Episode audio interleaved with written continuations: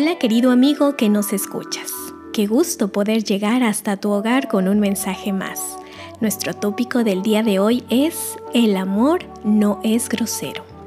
Llenas de gracia son las palabras de la boca del sabio, nos recuerda Eclesiastés 10:12. Nada irrita más rápido a los demás como la mala educación. Ser grosero significa decir o hacer algo innecesario que le haga pasar un mal momento a la persona que esté cerca. Como siempre, el amor tiene algo para decir al respecto. Cuando un hombre es impulsado por el amor, se comporta en forma intencional de una manera que a la esposa le resulte más agradable. Si ella desea amarlo, resuelve evitar lo que lo frustra y le molesta. En esencia, el amor genuino cuida sus modales. En tu casa puedes gritar o poner mala cara, pero si suena el timbre, abres con una gran sonrisa y lleno de amabilidad. Sin embargo, si te atreves a amar, también querrás dar lo mejor de ti mismo a los tuyos.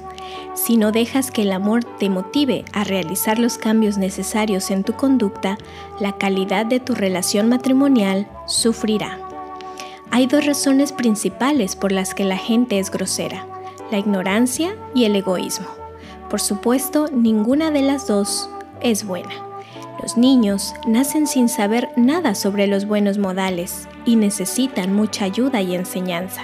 Sin embargo, los adultos demuestran su ignorancia de otra manera. Conoces las reglas, pero puedes no darte cuenta de cómo las rompes o ser demasiado egoísta como para que te importe.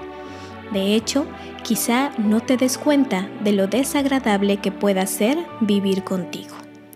¿Te gustaría que tu cónyuge dejara de hacer todo eso que te molesta? Entonces es hora de dejar de hacer todo eso que le molesta a ella. ¿Serás lo suficientemente considerado y amoroso como para descubrir y evitar la conducta que hace que la vida le resulte desagradable a tu pareja? ¿Te atreverás a ser encantador? Aquí tienes tres principios orientadores que se refieren a practicar los buenos modales en tu matrimonio. Número 1. Respeta la regla de oro. Trata a tu pareja de la misma manera en la que quieres que te trate. Número 2. Nada de distintos criterios. Ten la misma consideración con tu cónyuge que con los extraños y con los compañeros de trabajo. Y número 3. Cumple las peticiones. Considera lo que tu esposo o esposa ya te ha pedido que hagas o que no hagas. Si tienes dudas, pregunta. Para el desafío del día de hoy, deberás pedirle a tu cónyuge que te diga tres cuestiones que le incomodan o le irritan de ti. Debes hacerlo sin atacar ni justificar tu conducta. Su perspectiva es la importante en este caso. Oremos. Esta mañana, Señor, deseamos tener un cambio en nuestra forma de actuar. Tal vez sin darnos cuenta estamos siendo groseros con nuestra pareja o con la gente que nos rodea.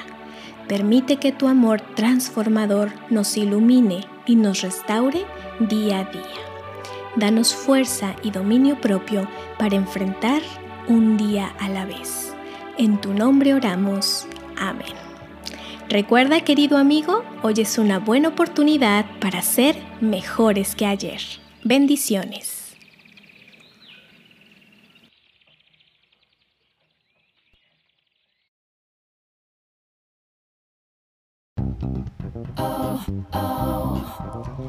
Gracias por estar con nosotros. Deseamos que este mensaje haya sido de bendición para tu vida.